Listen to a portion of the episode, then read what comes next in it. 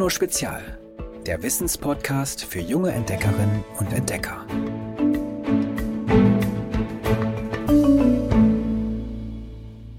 Hallo ihr Lieben. Wetten, dass euch gerade irgendein Gegenstand aus Plastik zum Greifen nah ist? Eine Flasche oder ein Stift vielleicht oder die Schutzhülle um euer Handy. Ich habe hier zum Beispiel mein Mikrofon und das Aufnahmegerät, meine Computermaus, meine Kopfhörer, der Griff von meiner Kaffeekanne, die Griffe von meiner Schere. Ich könnte endlos so weitermachen. Plastik oder genauer gesagt Kunststoffe nutzen die Menschen einfach überall auf der Erde. So entsteht leider auch eine riesige Menge Müll aus Plastik. Und der liegt nicht nur an Land herum, sondern schwimmt auch tonnenweise in den Ozeanen. Genau darüber reden wir in dieser Folge.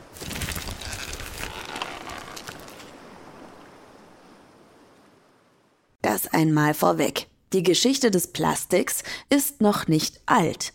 1907, also vor gerade einmal 113 Jahren, hat der belgische Chemiker Leo Hendrik Bekeland den ersten Kunststoff entdeckt, das Bakelit. Mittlerweile gibt es mehr als 200 verschiedene Kunststoffarten. Die haben komplizierte Namen wie Polypropylen, Polyethylen oder Pu Achtung, Polyethylen Tereptalat und werden genau deshalb oft abgekürzt. Die Buchstaben PP, PE oder PET habt ihr vielleicht schon mal auf der ein oder anderen Verpackung gelesen. Kunststoffe kommen in unterschiedlichen Formen daher und mit vielfältigen Eigenschaften. Es gibt sie in weich oder hart, durchsichtig oder bunt. Sie stecken zum Beispiel in Duschvorhängen, Fließpullovern, Kuscheltieren oder Fahrradhelmen. Und natürlich in all den Folientüten und Hüllen, die diese Dinge umwickeln, wenn wir sie kaufen. Plastik ist leicht, sehr stabil und noch dazu total günstig. Das macht es praktisch und beliebt. Im Lauf der Jahrzehnte haben wir darum Unmengen Kunststoff produziert. Wer es genau wissen will, seit 1950, also innerhalb von nur 70 Jahren, wurden weltweit 8,3 Milliarden Tonnen Plastik hergestellt. Und jedes Jahr kommen rund 400 Millionen Tonnen dazu. Das sind so große Mengen, die kann man sich gar nicht vorstellen. Ein Teil davon ist sogenanntes Mikroplastik. Als Mikroplastik werden Kunststoffteile bezeichnet, die kleiner als 5 mm sind. Oft sind sie so klein, dass sie nur unter einer Lupe erkennbar sind. Das meiste Mikroplastik entsteht, wenn sich Plastik zersetzt. Das passiert etwa, wenn Autoreifen bei der Fahrt auf dem Asphalt reiben und kleinste Plastikteilchen verlieren. Oder wenn sich Kunstfasern von Fließpullis, Decken oder Kuscheltieren in der Waschmaschine ablösen. Einige Herstellerinnen und Hersteller verwenden Mikroplastik gezielt, vor allem für Kosmetikprodukte. Duschgels oder Zahnpasta dienen die Winzlinge zum Beispiel dazu, Schmutz von der Haut oder den Zähnen zu scheuern. Auch in Cremes, Seife oder Shampoo ist oft Mikroplastik untergemischt.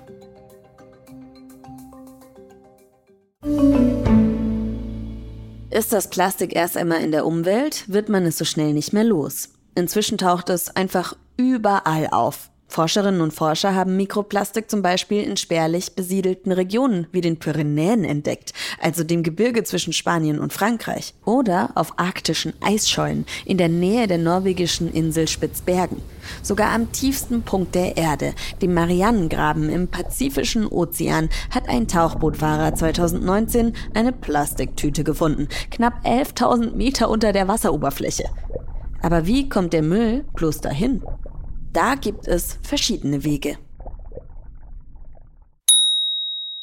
In den Ozeanen tragen Wind und Wellen die Plastikabfälle oft tausende Kilometer weit in alle möglichen Ecken der Welt.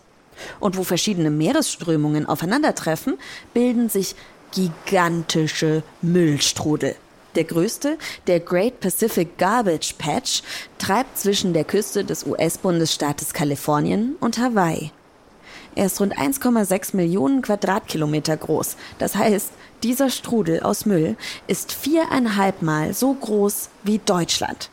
Wie das aussieht, könnt ihr euch auf www.geolino.de in einem Video anschauen. Das Problem dabei, das Plastik lässt sich kaum wieder herausfischen. Stattdessen werden die Plastikflaschen, Tüten, Strohhalme und all der andere Müll durch Wind und Wellen zu oft millimeterkleinen Fetzen zerrieben. Seevögel und Wale verwechseln das Plastik mit Nahrung, schlingen es herunter und verhungern, obwohl ihr Magen voll ist, aber eben mit Müll. Und der enthält keine Nährstoffe. Meeressäuger wie Robben oder Delfine bleiben außerdem immer wieder in Kunststoffschnüren hängen und verletzen sich. Mehr als 800 Tierarten sind laut Expertinnen und Experten vom Plastik beeinträchtigt. Und am Ende kommt unser Abfall auch zu uns Menschen zurück. Denn in unserem Trinkwasser, in unserer Nahrung und in der Luft, die wir einatmen, steckt Mikroplastik. Inzwischen weiß man, dass darum jeder von uns im Durchschnitt jede Woche 5 Gramm Plastik aufnimmt. So viel, wie in einer Kreditkarte steckt. Und vor zwei Jahren meldete die Universität Wien, dass ihre Forscherinnen und Forscher in einer Studie zum ersten Mal Mikroplastik in Stuhlproben von Menschen gefunden haben. Ich habe also wirklich nicht übertrieben, als ich gesagt habe, Plastik ist wirklich überall. Zugegeben, all diese Informationen können einen ganz schön erschlagen. Aber verzweifelt die Hände über dem Kopf zusammenzuschlagen, bringt nichts. Das hat sich auch die 16-jährige Leonie aus Friedberg gedacht. Sie und ihre Schwester Zoe wollten lieber anpacken und etwas gegen die Umweltverschmutzung tun. Leonie hat kurzerhand einen Mikroplastikfilter für die Waschmaschine entwickelt. Und ihre Schwester zog mit einem Mikroplastikfilter fürs Waschbecken nach. Was ist denn das Problem mit Plastik und unserer Waschmaschine?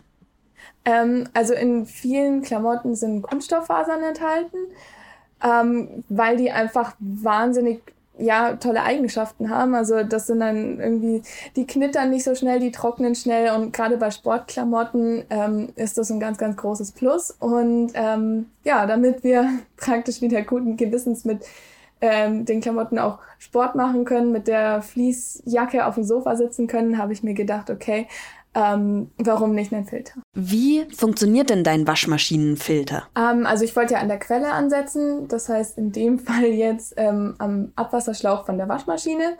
Und ähm, da ist der einfach angeschlossen. Ähm, wenn das Wasser dann abgepumpt wird, fließt es durch den Filter durch und wird dann praktisch sauberer wieder ins Abwasser geleitet. Also das ist ein Nachrüstsatz, der ist jetzt nicht in die Waschmaschine integriert. Und ähm, ja, das funktioniert ganz gut. Und wie bist du darauf gekommen? Warum hast du diesen Waschmaschinenplastikfilter entwickelt? Also es war mehr so ein Prozess. Angefangen hat ich glaube, so im Urlaub vor drei Jahren oder so, wo man dann wirklich gemerkt hat, okay, langsam taucht man echt mehr Müll statt Muscheln. Ja, genau. Und dann kamen auch schon so die ersten Proben, wo man dann auch im Sand irgendwie Fasern gefunden hat. Und dann habe ich mich natürlich gefragt, okay, woher kommen die jetzt? Ähm, bin ich am Ende selber dran schuld. Und ähm, das hat mich schon mal ganz schön schockiert, als ich dann mal auf die ähm, ja, Zettel von meinen Klamotten geguckt habe. Und dann habe ich mir gedacht, okay, da muss ich was machen. Das heißt, du hast wirklich in der Natur gesehen, dass Plastikmüll überall ist und überlegt, wie kann ich da irgendwas ändern? Und wie hast du das dann tatsächlich gemacht? Also ich stelle mir sowas dann auch echt schwer vor. Also ich habe mir erstmal überlegt, okay, was soll der Filter alles können? Also äh, der sollte natürlich effektiv sein, dann aber auch effizient, günstig und ähm, eben möglichst wenig zu reinigen.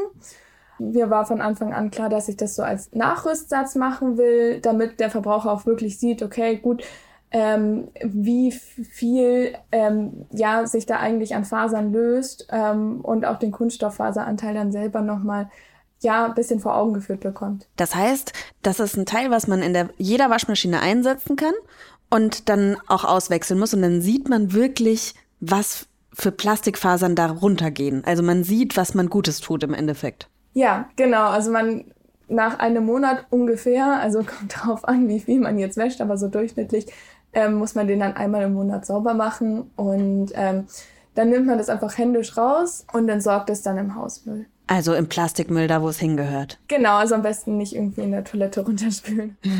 das bringt natürlich dann nicht so viel. Deine Schwester hat ja auch gleich nachgelegt mit einem Mikroplastikfilter fürs Waschbecken. Ist das so ein bisschen Entdeckertum in der Familie oder? Ja, kann man schon sagen. Also. Wie funktioniert der Filter von deiner Schwester? Im Prinzip genauso wie meine. Also die sind beide mehrstufig aufgebaut. Ähm, die bestehen praktisch, also da sind wir beim Punkt verbraucherfreundlich. Das soll natürlich möglichst einfach zu verstehen sein.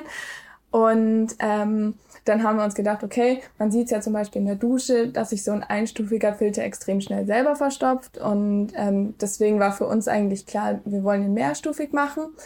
Genau, und das sind jetzt praktisch einfach drei verschieden feine Filtergewebe, die dann von grob nach fein angeordnet sind. Das heißt, du willst vermeiden, dass, weil das weiß man ja, wenn man so ein Haarsieb in der Dusche hat, ne? dann sind da viele Haare drin und plötzlich steigt das Wasser in der Badewanne oder in der Duschwanne. Und das habt ihr umgangen mit verschiedenen Filtern hintereinander. Genau. Richtig schlau. Ich glaube, ich wäre auf sowas nie gekommen. Ich kenne das Problem, aber in meinem Kopf macht es dann noch nicht so schnell Klick. Gut, dass es Menschen wie dich gibt. Kann man denn deinen Filter irgendwo kaufen? Momentan noch nicht, weil ich gerade noch an der Optimierung weiterarbeite. Ähm, also da geht es vor allem um diesen Übergang vom Versuchsmodell, wo man dann verschiedene Maschenweitenkombinationen, Konstruktionsideen etc. testet zum wirklich verbraucherfreundlichen Modell, weil das ist dann schon ein Unterschied. Ähm, muss ich da selber einfach rankommen, um im Notfall eingreifen zu können? Oder habe ich das schon getestet und weiß, ähm, wann praktisch ich was machen muss? Richtig cool. Wirklich richtig cool. Ich will auf jeden Fall eine Nachricht, wenn ich den Filter kaufen kann. Solange wir den noch nicht kaufen können, was kann denn jeder von uns tun, um das Problem so ein bisschen zu vermeiden? Hast du da einen Tipp für uns? Also Nummer eins Tipp ist ähm, wirklich sich beim Einkaufen wirklich zu überlegen, brauche ich jetzt das wirklich, brauche ich jetzt echt noch irgendwie das zehnte T-Shirt, die zwanzigste Fließjacke. Und wenn man dann was kauft, ähm, wirklich gut auswählen, dass man sagt, okay, gibt's das vielleicht irgendwie mit Naturfasern oder sowas und ähm, einfach generell da auch drauf achten, wo es herkommt. Und genau, vielleicht auch mal im Second-Hand-Shop ein bisschen stöbern. Das macht auch ganz viel Spaß. Vielen, vielen Dank, Leonie. Ja, ich habe mich gefreut. Sehr cool. Also ihr seht schon, wenn wir anpacken, können wir etwas bewegen. Darum habe ich hier noch fünf Tipps für euch, mit denen auch ihr die Plastikflut eindämmen könnt. Vor allem solltet ihr natürlich Plastik vermeiden, wo es geht. Nehmt zum Einkaufen einen Stoffbeutel mit, anstatt eine Plastiktüte zu kaufen, und greift zu loser Ware und lasst die eingeschweißten Äpfel liegen. Kauft außerdem Duschgels und Shampoos, die euch mikroplastikfrei einseifen. Wenn ihr euch unsicher seid, schaut aufs Etikett.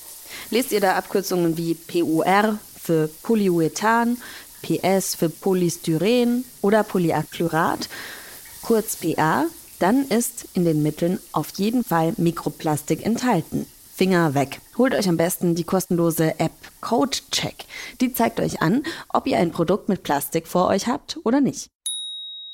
Beim Shoppen könnt ihr viel tun. Kauft Klamotten aus Naturfasern wie Baumwolle oder Leinen und werft Fließpullover oder Klamotten mit Polyesteranteil seltener in die Wäsche. Oft hilft es schon, sie ordentlich auszulüften. Am besten ist es natürlich, wenn wir alle insgesamt weniger einkaufen. Denn wer seltener shoppt, verbraucht unterm Strich weniger Plastik. Schließlich müssen dann weniger Produkte neu hergestellt und verpackt werden. Stöbert stattdessen auf Flohmärkten nach Gebrauchtem oder leiht und tauscht Sachen von und mit Freundinnen und Freunden. Weltweit spülen die Wellen Plastikmüll an die Strände. Wie wäre es, wenn ihr einfach beim nächsten Urlaub am Meer ein bisschen aufräumt? Die Natur freut sich und Spaß macht's tatsächlich auch. Oder ihr benutzt einfach etwas, was ihr sowieso schon zu Hause habt und baut etwas Neues. Zum Beispiel ein Raketenauto aus einer alten Plastikflasche. Die funktioniert nach dem sogenannten Rückstoßprinzip. Das wurde bereits vor über 300 Jahren von dem englischen Forscher Isaac Newton entdeckt. Also im Inneren der Rakete wird ein Treibstoffgemisch gezündet und dabei entstehen Gase, die mit wahnsinnig viel Druck aus den Triebwerken schießen und die Rakete sozusagen vom Boden abstoßen. Und das kann euer Raketenauto dann auch. Wie genau ihr das bastelt, das seht ihr auf www.geolino.de. Fehlt nur noch der Witz der Woche. Was machst du, wenn du in der Wüste eine Schlange siehst? Stellst dich hinten an. Habt ihr auch so einen guten Witz auf Lager? Dann schickt mir doch eure Witze zu. Ich freue mich riesig und ihr könnt in einer der nächsten Folgen dabei sein. Bis nächste Woche. Tschüss! Noch mehr Geolino für zu Hause? Schaut einfach unter geolino.de slash spezial.